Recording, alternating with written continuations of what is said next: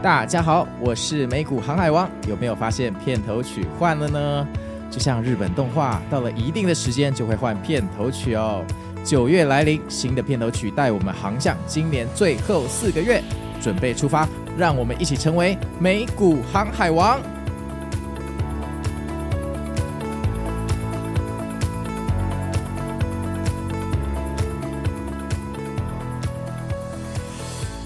大家好，我是美股航海王哦。那现在的时间是台湾时间的礼拜一，是十二月二十八号。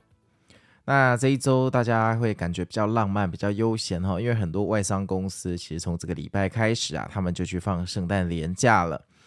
那我们的美股新法哈，从六月一号到现在跌跌撞撞，也陪大家走过了七个月。那美股新法今年也将迎来最后的几集哈，差不多要完结篇了。那今天呢，我们就要来讲啊，心灵鸡汤三部曲的完结篇哦，就是下集。那我该追高当韭菜，还是股市酸民哦？那不管你是这个投资的老手或新手哈，我想呃，你们应该都经过一些相似的经历哈。我把它分为三个步骤啊，就譬如说，有一天你买了一档股票，九十元买进哈，那第一个步骤就是有一天你卖了一档股票哈，在九十元。然后你卖掉之后，它就无情的反弹到九十五块钱啊！这个时候你踏空了反弹，你心情一定很不爽哈，就是很不开心。但是叫你追回来，你又做不到嘛，好，你又做不到。那你期望它可能回调到八十五块钱哈，你才愿意呃这个买回来，所以你就默默定了一个目标价八十五元，我就给它买入哈。只可惜这个目标价不知道为什么很悬哈，墨菲定律，它后来就永远没有达到哈。然后第二个步骤。接下来这张股票就越走越高，哎，莫名其妙涨破九十五、九十七、九十八、一百、一百零五，天哪，一百零五了哈、哦！你的八十五块的买回单哈、哦，还挂在那边无情的挂着，看起来没什么用啊。这个时候呃，你会怎么做？哦，我想大部分的听众就是吞了一口闷气哈，呃，怀着很不爽的心态，就用举国之力 all in 给它买进去哈、哦。那买在一百零七。啊，因为它又上涨了两块钱了，然后不知道为什么到第三步骤了，买进之后就开始山崩了哈，然后接下来就连续回调哈，然后一个礼拜后它剩八十元哦，结果我们就住了套房，这个时候我们就会后悔说，哎，当初如果有。这个八十五块买回单哈，不要手动去乱改去追高哈，那我就呃不会住这个套房了。甚至有些听众在这里的时候，可能他掉回八十元的时候，我就想啊，融资产品吧，买入更多以后涨哈，就会赚更多回来。我跟你讲哦，这个三个步骤都没有错，其实这个都是正常流程哈。你买入好就有可能被套，买东西本来就有可能亏钱啊，没有什么策略是这个一百趴。呃，会赚钱的。那这个策略到底危险在哪里？其实主要是你在融资摊平的时候，你的心里只想着以后上涨的话，我会赚更多。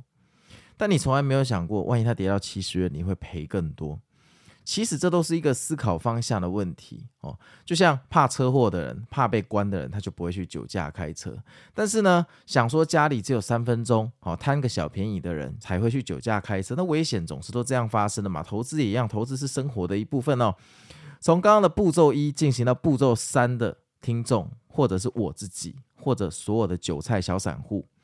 其实这个也没有什么好可笑的哈，因为基本上这个错误多年的投资老手也会犯，而且坦白跟你说，我今年的八月、九月也犯了蛮多这个错误的。基本上我九月那个时候应该是我今年最忙、最忙的时候，因为美股航海网那个时候超级忙，那个时候呃我们正开第一个赖群，那第一个赖群好死不死去搞了一个美股 bar 这个群，然后这个群要实名认证，每个人都要给我社群账号，所以我每天就像那个。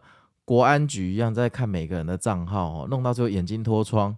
我跟我粉丝说，这不行了，不能这样哦，以后改成五星评论入群就好，所以就开了美股 Power 好，所以美股 Bar 就永远现在三百个人哈，里面有待审核的六百个，那六百个人就永远都不会再入群了，反正那就是绝版了，好绝版了。后来就弄了美股 pool，比较符合人性化的一个入团的设计。那个时候九月那么忙碌，超级无敌忙碌的时候，其实我每天做的就是每天晚上在那边停损，好，因为我进去抄反弹，抄了之后，好，通常隔天，好就流血了，那流血了就停损。但因为我做这个已经很习惯了，因为我非常清楚说，我的投资策略在下坡的时候，我只要严格停损，反正最后一定会赚回来。好，我们抄底哈，永远没有办法说完完美的知道说你现在是抄在 W 的左边还是右边啊？你现在抄了，你抄底的当下一定都会觉得它是快反弹，你才会进去。但是通常事后可能会无情的打脸你，就是你抄完之后发现靠腰嘞，抄在左侧，那我是不是要走了？那像九月，为什么我都很愿意很快的走人？因为我知道九月传统来讲就是一个非常血腥凶杀的一个月份。我就跟你说，九月没有再涨了哈。过去五年你去翻美股，那个九月涨哦，那个几率很低。所以通常九月哈，如果我抄底的时候，呃，我抄到满手鲜血，我就会直接把它平仓。但是如果是七月或六月，我可能就会选择凹一下。为什么？因为通常光辉的七月嘛，七月几乎每年都涨，所以我赢的几率就很大。所以在做美股的时候，哈，你不要忽略这个季节效应。那台股有没有季节效应？其实台股的季节效应就是跟着美股的费半指数走，八九不离十啦。哦，八九不离十，因为毕竟台积电、联发科在影响台湾的权重实在太多了，这些东西基本上都必须要跟着半导体的景气来走。那半导体的景气相对于其他的大公司来讲，它比较像是波浪，它可能一月到三月好，然后三月到六月不好，六月到七月又好，七月到九月又不好，九月到十二月又好。哦，它就是一年的波浪，它不会像 Google 或者是 Microsoft、微软那种股票，就是它走了一个比较长线的周期。哦，所以半导体如果你要玩，哦，那你就必须是冲浪高手。半导体的凶险程度是远大于纳斯达克的，大概是这样子。那你做不同的指数波浪去冲浪，有不同的玩法。但不管你做什么，就算你做最保守、最无聊的道琼指数，你终将面临一个问题哦，就是回到我们今天的标题。我到底要追高当韭菜，还是在场外哦变成股市的酸民？像刚刚我举了一个例子，你九十块卖出之后，它反弹到九十五，你踏空，你 FOMO 了。但但是，于是你设了一个八十块的买回单，结果它越涨越高到一百零五，最后你买在一百零七，干，你一定很想要去赶领养，对不对？那赶领养也没有用啊，因为你买了一百零七之后，诶，它给你涨到一百一十块，让你爽了两天之后，就给你跌回八十块，这个时候你能说什么？这时候你能说什么？那这个让我想到，我最近开始养猫哈，我这两天已经当铲屎官，大概铲了七八次哦，七八次。那幼猫大便比较小嘛哈，没什么味道。那我就突然想到，像我们当铲屎官的时候，是不是一定是等它吃完饭，然后可能累积了一阵子，你才会去铲，你不会每一分钟都去铲嘛？其实，在股市也一样，当大家都开始买进、买进、买进，然后像刚刚的案例，你到一百零七块，你真的按捺不住了，所以你进场。为什么你进场之后它就会开始崩盘呢？因为在那个点位不止你进场，所有其他设八十块、八十二块买回的所有韭菜，可能都到一百零五、一百零七，那个时候集体崩溃。所以除了你以外，那个时刻有千千万万的子民进场哦。所以进场的人一旦多了，诶，时机成熟了，诶，那就可以开始崩啦。就像我们在铲当那个猫咪的铲屎官一样，诶，可以开始去铲了哈，因为已经累积的够多了。所以还是老话一句，这个其实不可耻哈。真正可耻的是，如果你发现你误判局势的时候，你继续凹单，因为股市瞬息万变哦。其实你今天就算呃发明了一个胜率很高的做法，有可能在两三年后，你发现它慢慢的不太管用。这个就有点像呃你那个蟑螂药，最后可能会失效，因为蟑螂会适应嘛，哦，对那个药的那个抗力啊，抵抗力会提升。股市也一样啊。很多那个量化交易的演算法，它是会进化，甚至会被加入新的规则的。它会慢慢的顺应这个市场的趋势，然后去判定说，呃，走哪一个策略，好，割韭菜割得最顺，它的绩效可以做得最好。那这个也是因为这个每年这个股市不会永恒上涨，哦，它长期十年是永恒上涨，可是它可能今年，呃，就是譬如说上半年涨一下，下半年跌一下，就整年。好，大盘只涨了两趴，但是中间的波动，哈，最高跟最低可能差了十趴。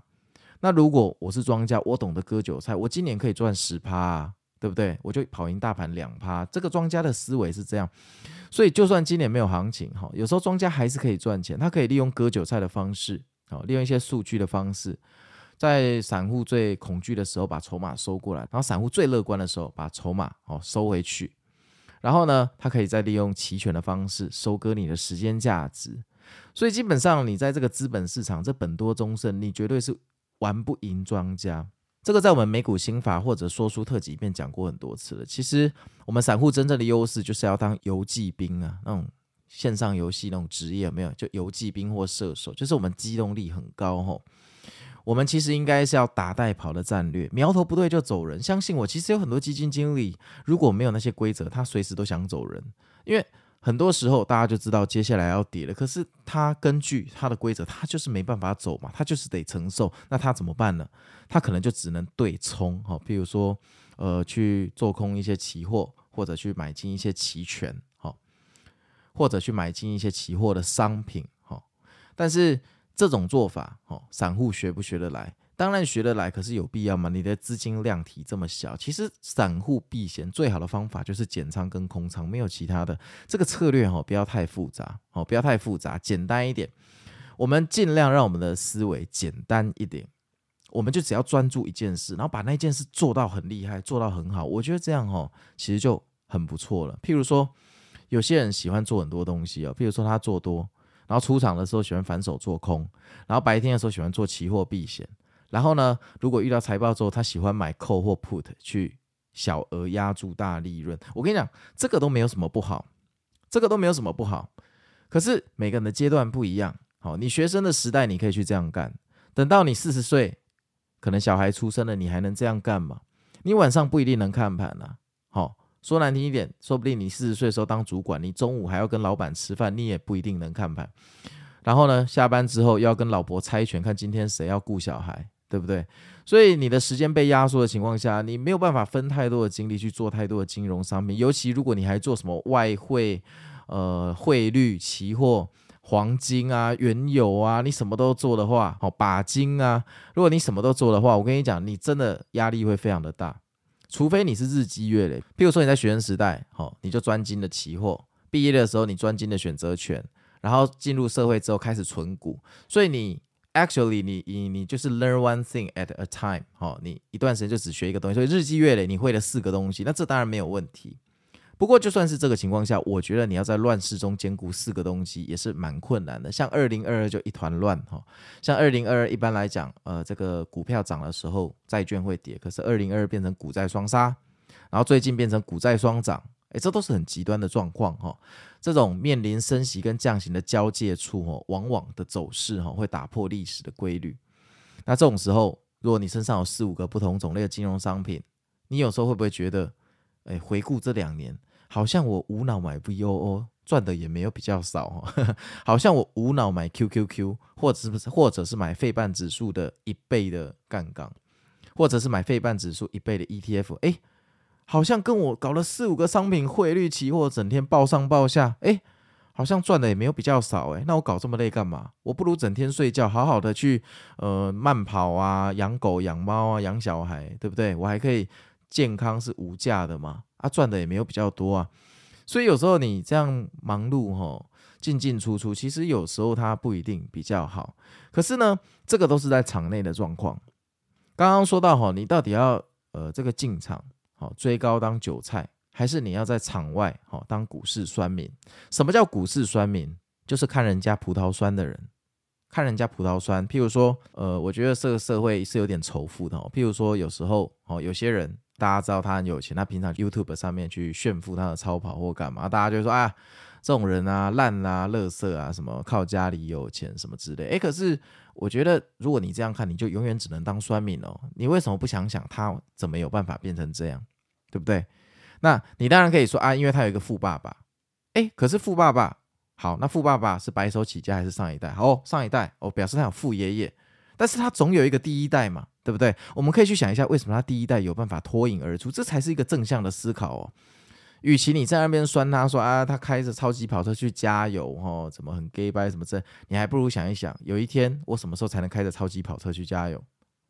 我觉得这是一个比较正向的思考哈。那我之前有看一本书，叫做《有钱人跟你想的不一样》。其实我觉得那本书真的蛮好的，就是那本书，呃，我在十几年前看的时候，他帮我的观念打开了一个视野，就是。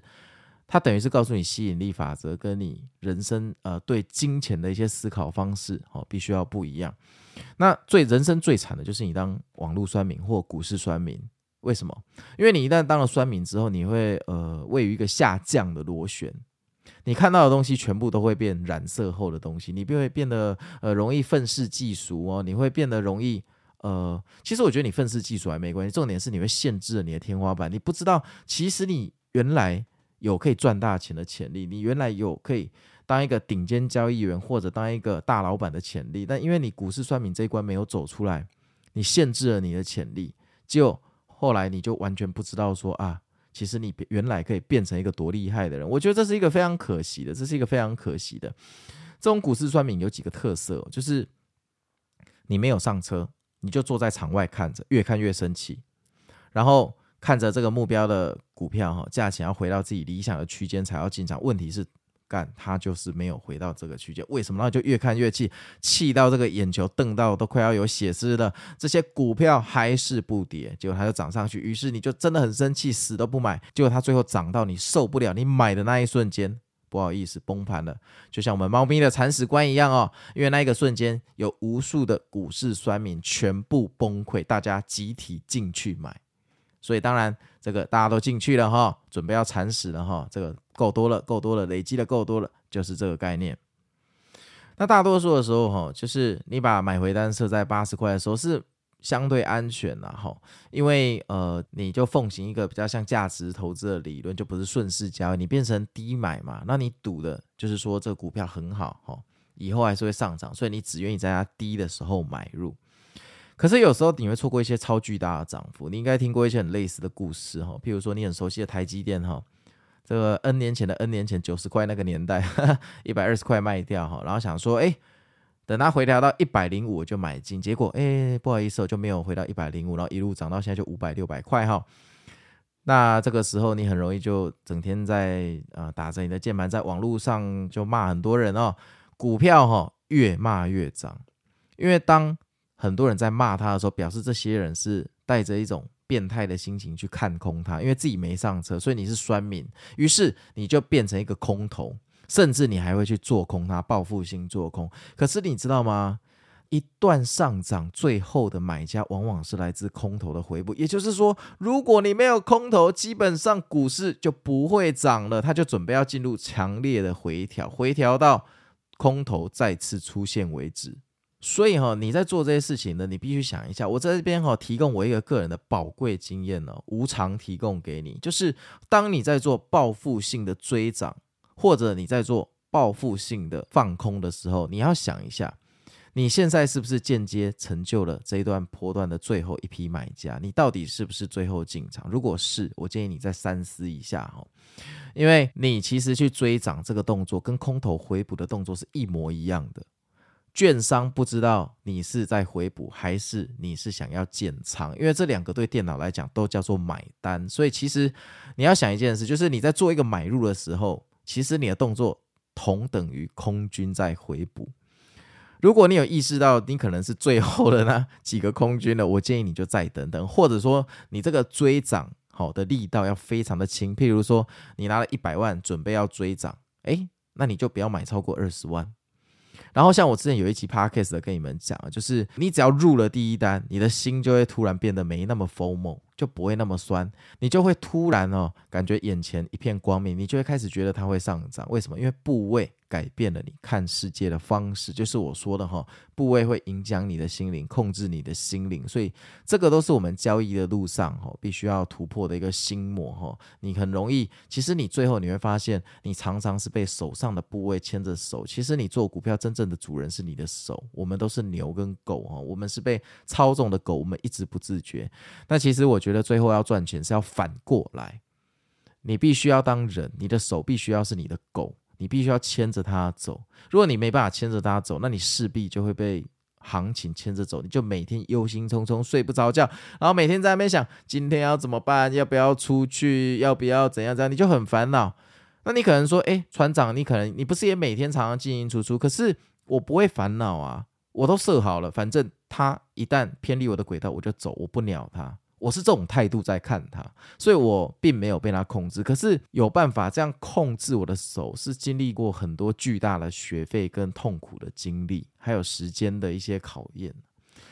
那这个时间，呃，跟着天分，呃，会不一样。譬如说，我觉得我自己投资的天分不是特别好，我是靠毅力在努力的。那有些我同学，他们天生就观念非常的接近一些比较理性的投资人，他们一开始就可以做得还不错，所以这个可能跟你的个性会有一点关系。就是你当股市酸民到底要当多久才能进阶成一个正常的投资人？那刚刚说过哈，股市酸民是一种习惯，其实这跟你的人生观有一点点的关系哈。就是说，你当股市酸民的人，通常你在现实生活可能也有点喜欢当其他事情的酸民。那股市越骂越涨嘛，我刚刚说过了，因为做空的力量还没消失，就会一直涨。那你容易会一直批评啊，譬如说你可能会去批评说，哎，薪水没涨，为什么红茶、哈手摇饮料要涨，股票到底要涨什么？酸民最大的特色就是把资本主义当仇敌。那资本主义会衍生很多的富翁，富翁会有富二代，所以你当然也就会仇富。其实这全部都是同一件事情。你会觉得这个社会不公平，用钱滚钱是罪恶，哈。你没有买房的时候，你会觉得有房子的人都是低端啊！你怎么可以靠房子炒房？害我们这些想要努力的年轻人哈，没有房子住。可是你有没有想过，今天如果是你买房，你也会这么做啊？你买房的时候，你一定会货比三家，努力的做功课，你会脚踏实地去看很多房子，你会希望买到的房子住了五年之后还可以增值，到时候换房子你就不用花太多钱啊。但是在另外一端，酸敏在看你的时候，却觉得你是万恶的仇敌。但酸敏可能从来没有想过，说有一天他买房子的时候，他会做跟你一样的事情。所以有时候这个立场你对调之后，你看事情的视野会变得非常的全面。这个时候你就不容易被某件事情牵着走。其实我觉得。这已经有点像人生的哲学了。那投资跟哲学跟金融，其实有时候你很难说把它分成三碗水，有时候是混在一起的。难是难在我们要怎么从这个浑浊的水中去抽丝剥茧，哈，找出属于我们这个游泳的方式啊。那托斯克兰尼的名言就是：股票就像一个池塘，哈，那一群人在池塘里面洗脚，最后各说各话，抱上抱下，池塘的水变超脏，哈。但是呢，脚从来没有伸进池塘的路人都不知道这群人在玩三小，这真的是这样哈。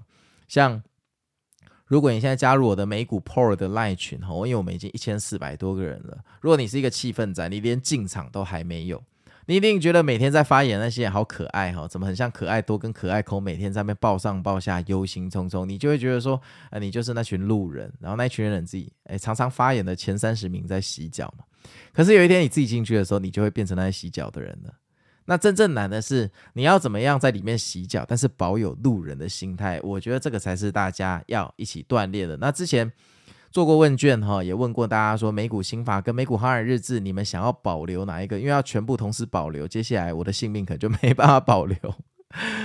而说到这个，真的很感谢哈！最近这两个礼拜有一个热血的粉丝当我的小义工，那每天帮我润稿，就是我每天把草稿写完，他帮我润稿，而我就趁他润稿的时候，我去录音，录完了之后稿子好了，我就可以直接发 IG 跟脸书哦，非常非常感谢他。虽然是小小的一个忙，可是在我的心里哈，帮了我非常多，减轻了我非常多的这个心理的压力，非常感谢。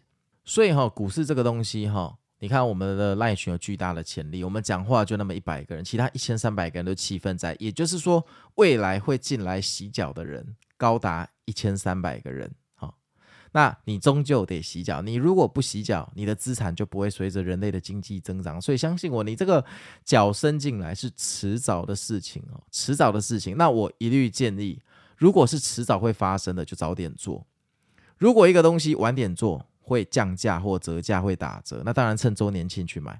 可是如果有一个东西每年都在涨价，你又很喜欢啊，你干脆早点买吧。如果股市的这塘水，你迟早脚得伸进来，我建议你越早伸进来越好，因为我们的承受风险能力是越来越低的。早点让风险发生，你的应变能力比较强。就像有一句笑话叫做：“哎呀，LV 的包包我很喜欢。”赶快买，不然这东西只会一直涨价。它无视任何经济的利空，LV 就是每年涨，它不涨好像不太对的样子。好，那回到主题哦，其实当股市酸民对自己并没有好处，因为不管别人赚钱或亏钱哈，你的账户永远都没有增加钱。好，那回归本心哈，我们对股市为什么要浓厚的兴趣？因为我们想赚钱，我们的账户想要变多钱一点。酸民在场外的时候，自己的资产纹风不动啊。那你的资产纹风不动，哈，你让自己的心情去看酸或花时间去酸别人，这没有任何的好处，甚至你还反手进去做空，那就是更严重了哈。重点是，重点是你的内心深处也，你的内心深处并不是真的憎恨这一切，只是因为你没有进场，所以你看酸它。所以呢，这个时候最好的方式就是我说的，你可以追涨，但你追涨的力道放轻一点。你一进去之后，不管你的部位放多少，我都把它称为抚慰你心灵的定心丸了。这个定心丸只要一下去，你的绩效就会开始改善。那如果你只放一点点钱，你住套房根本不痛不痒。其实住套房会害怕会痛，是因为你杠杆或者满仓哈。不然其实你，譬如说放二十趴，有八十趴的现金住套房，你会怕吗？你根本不会怕，说不定你每天都觉得停损没差嘞，对不对？其实你部位越少的时候，你心态越接近一个成功的投资人哦。这个就呼应到那个有一个观念叫做不 care 才赚最多，二十趴的时候你不 care 嘛。那低卖高买真的让你。很愚笨哈，但只要资金放得够少，第一单打得够漂亮哈，股市上涨的时候，你就比较不会患得患失，不会变成 FOMO，那你反而有可能慢慢的建立你的信心哈，甚至在下跌的时候，你才有那个底气逐步去买回，这才是一个正向循环。而且当你进入正向循环的时候，你没有当酸民的时候，你白天上班的时候，你可能身上正能量也比较多，你的同事、情人、宠物是感受得到的哈。那没有人可以预测股价哈，小弟呃，我也没办法预测股价，我都是有一个预期，对行情有个预期，然后我主要预期这个行情是为了帮自己制定这个脱逃计划。那当你严格规定自己要八十块才能买回的时候，你等于在预测行情一定回到八十，这本身就是错的。就算你很肯定它会回到八十元，你永远要承认这几率。最高也不会超过九十九趴，那剩下一趴发生的时候，你要怎么办呢？台积电九十块卖掉的人，一百二十块卖掉没有买回的人，都是没有为了那个一 percent 去制定脱逃计划的人哦。那就像我说的哈。凡是有脱逃计划，万一股票一直上涨，这个时候你的应变方案可能就要启动，可能就要买回啦。那更高的位置买回来，真的是家常便饭哈，家常便饭，你真的不用可耻，每个人都是这样。你认为为什么我们这一波美股、台股的行情会从十一月一号涨到十二月中，甚至还没有回调？就是因为有太多的机构认错，低卖高买。现在大家变成在追涨，因为再不买回来，以后涨更多怎么办呢？以后涨更多怎么办？那既然机构都愿意认错，你身为一个小韭菜哈，完全没有呃需要去维护自己的尊严，因为尊严在平常的生活很有价值，但尊严我认为在投资的市场完全是零价值，说不定还会扣分，阻止你变成一个更厉害的交易员哦。那我觉得好的交易员应该要就像那个呃那个漫威哈。Marvel 里面的那个洛基一样哈，没有什么忠诚度，整天就变来变去。你在股市交易，如果你是当索尔，凛然正气讲义气，你一定完蛋。我建议你是当洛基哈，会比较舒服哈。那股票上涨是没有天花板的哈，现在进场总比以后标普五千两百点的时候进场还要好。投资有赚有赔哈，最可怕的其实是没有上车。你看这十年来，微软经历过多少的风霜，多少哦跌到让人家觉得微软快倒了。可是从网络泡沫到现在，微软涨了多少倍？你自己去看。时间总是能抹平一切，只要你买到好公司，又是大金玉，十年一定可以给你回报。但如果你放很多钱，通常你没办法放十年。这个时候你就必须要强化自己的心灵，变成一个中短线的模式。你要有办法去接受低卖高买，你要有办法好好的去认错。那为什么有一些老一辈成功的企业家喜欢当长期投资人买十年呢？第一，他们不会把所有的资产放在股票，他们放在股票是他们部分的资产，但是他们的一小部分的资产比我们韭菜一辈子赚的钱还多，所以他报酬还是很惊人哦。第二，成功的企业家知道十年一定会赢，但是他知道。All in，他没办法拿十年，所以他只放小部分的资产放十年，这也是一种投资方式。所以并不是说价值投资或基本面就是垃圾，其实他们都很好，只是他们需要的时间相对比较久嘛。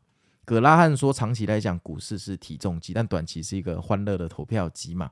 所以如果你今天放很多钱，你短线可能就必须进出的情况下，你就必须要把自己的心态调整到可以适应投票机哈。那你知道最惨的是什么吗？最惨的就是你的心里想要拿体重机的股票，你想要拿十年，但其实你拿投票机的心态在玩，这个就是最糟糕。其实这个之前我们美股心法也有讲过了，就是混用流派哈，买的时候都觉得在长期投资，进去了变趋势投资，套牢的时候又变长期投资，乱七八糟不知道在干什么哈。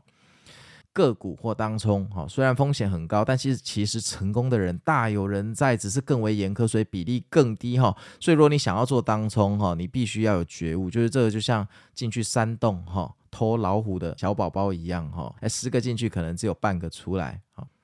每个人要采取自己适合的方式，适合的方式是什么？没有人能替你克制化，只有你自己去追寻。那追寻要怎么样才能成功？就是靠持续的努力。靠你的毅力，你有没有办法滴水穿石？那我并不是鼓励呃大家不断的追高，精准来说，其实你追高之后，你的 safety margin 会变低，其实更危险哈。但是呢，你不追高，你你又会 FOMO，最后最糟就是变成股市酸民。那我觉得，与其当股市酸民，还是追高比较好。那追高会有追错的风险，错的就勇于认错。好，这取决于你这个投资到底是要做一年还是十年。好，这完全是不同的压注跟态度。那很多老手说啊，这投资最后是修炼心性的过程，自己最大的敌人是自己。好，那我必须加一句，就是其实这个就是认识自己的过程啦。最后，呃，你的三观哈，放到市场这个体重机上称出来的重量，就是你的绩效。那我的 Podcast 从美股航海王成立到现在哈，先有了美股心法。美股心法就是把我多年的心血，呃，直接分享给你们，然后帮助你们去检讨过去，在紧要关头的时候，为什么你总是没有办法做出这个未来的自己会感谢过去的自己的决定？为什么那个时刻你就是没有办法买更多？哈，那我常常会跟你说，你怎么跟自己沟通，或怎么跟自己讲？比如说你亏很多钱，你就跟自己说，我买了一堂三百万的课，哈，我到底学到什么？用正面的态度，有时候你就更容易走出来。这都是我的心血结晶，这是帮助你回顾过去。后来的美股日志帮助你看向前面，告诉你，诶，今天我怎么想？昨天发生什么事？所以在这个时间点我会怎么想？我怎么看今天晚上的走势？所以呢，美股航海日志，哦，就像是汽车的挡风玻璃，让你往前看，甚至你可以说它是望远镜。那美股心法就像是你车子的后照镜或后视镜，帮助你看后面。你说二选一怎么选？你开车你敢没有后视镜跟后照镜吗？你也不敢吗？对不对？你会车祸，那你没有挡风玻璃能开车吗？废话，当然不行嘛，除非你是坐火车。所以这没有办法选哈。我们现在美股新法哈，明年可能会做一些调整哈。那我应该这个礼拜四或下礼拜一会跟大家讨论一下。预祝大家成功哈！我们的美股新法也准备要进入尾声了哈。最后，在今年度还是要感谢大家的参与哈。这个对我来讲是一个非常重要的里程碑哈。我觉得今年做最好的事情就是做了美股心法，做了美股航海日志，做了这个节目，还有开了赖群。我觉得赖群真的有呃实现了我当年的愿望，就是呃全职交易的时候晚上不要太孤单哈。那希望在赖群的朋友们哈，大家可以一起帮助一些新进来的人哈，乐于助人，这边是一个善的循环。那原则上我们的线下聚会应该会定在好明年的一月二十七号礼拜六，大概是下午一点到五点哈。